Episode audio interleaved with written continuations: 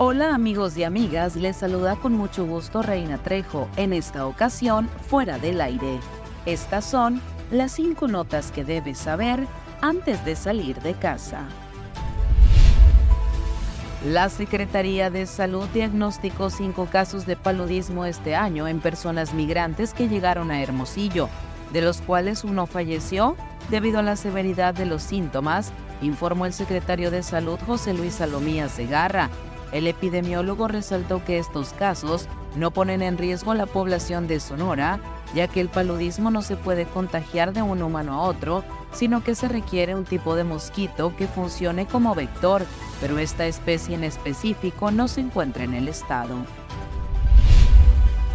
Para el primero de diciembre se prevé la entrada del Frente Frío 13 a Sonora, con vientos fuertes, lluvias dispersas, descenso de temperaturas, con posible caída de agua nieve o nieve en los municipios del norte, noroeste y en el oriente.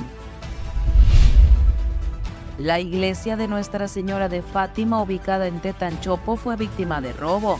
Servidores de la iglesia indicaron que es la segunda vez que amantes de lo ajeno roban en la casa de Dios. En esta ocasión desmantelaron un par de aires acondicionados y se llevaron el cableado eléctrico, dejando sin luz las aulas donde se dan las clases de catecismo a los niños. El hecho indigna ya que apenas hace dos meses acababan de cambiar el cableado eléctrico porque hizo cortocircuito cuando intentaron robarlo.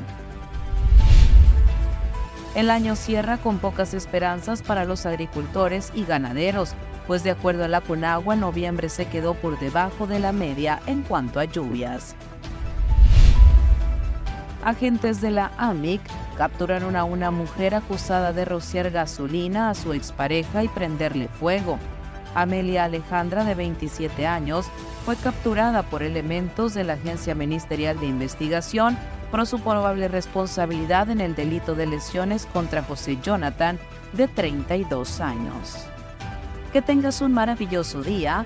Para fuera del aire, Reina Trejo.